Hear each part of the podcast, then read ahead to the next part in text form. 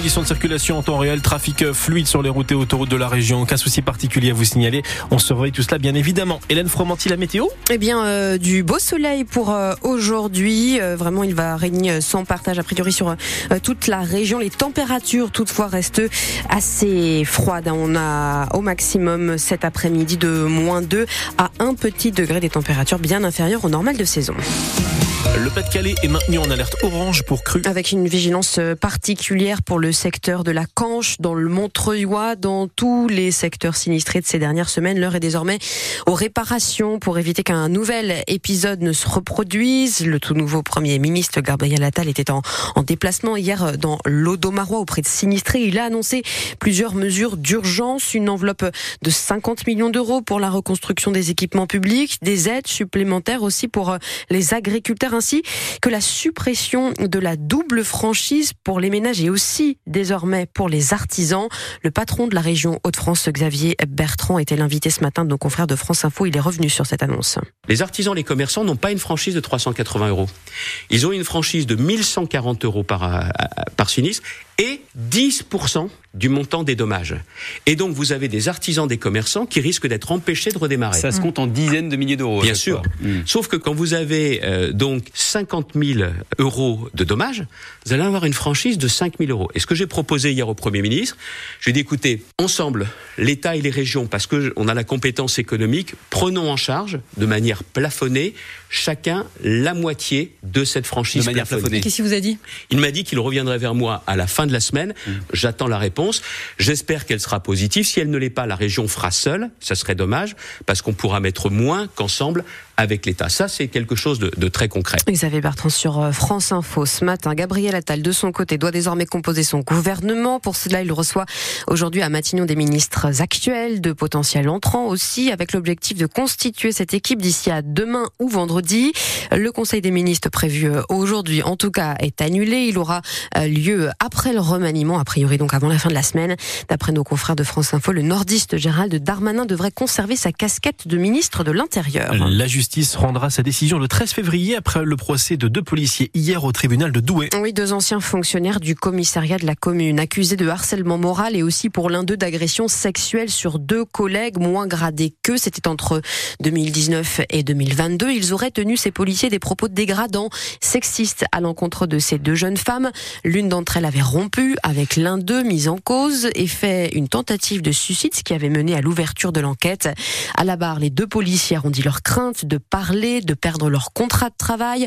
Euh, Fatima Eni est l'avocate de l'une de ces deux femmes, euh, partie civile dans ce dossier. On est un peu tous d'accord, en tous les cas, nous de notre côté, euh, sur le fait que dénoncer des faits au sein d'un groupe et d'une telle administration, c'est compliqué.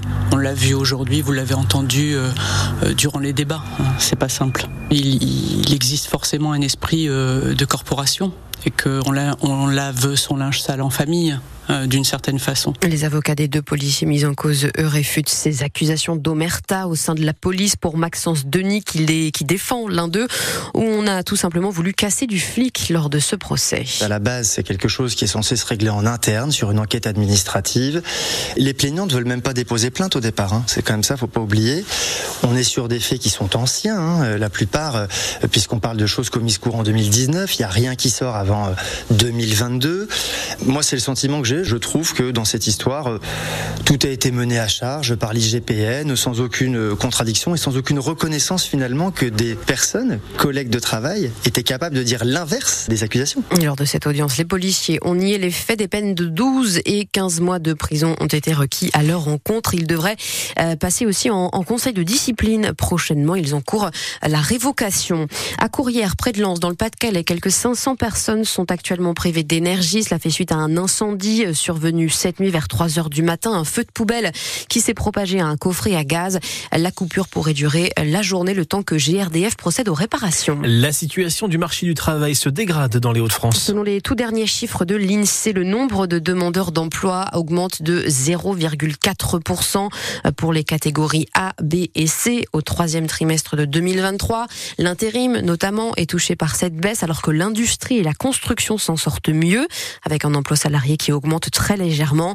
Dans notre région, 9% de la population active est au chômage contre 7% au niveau national.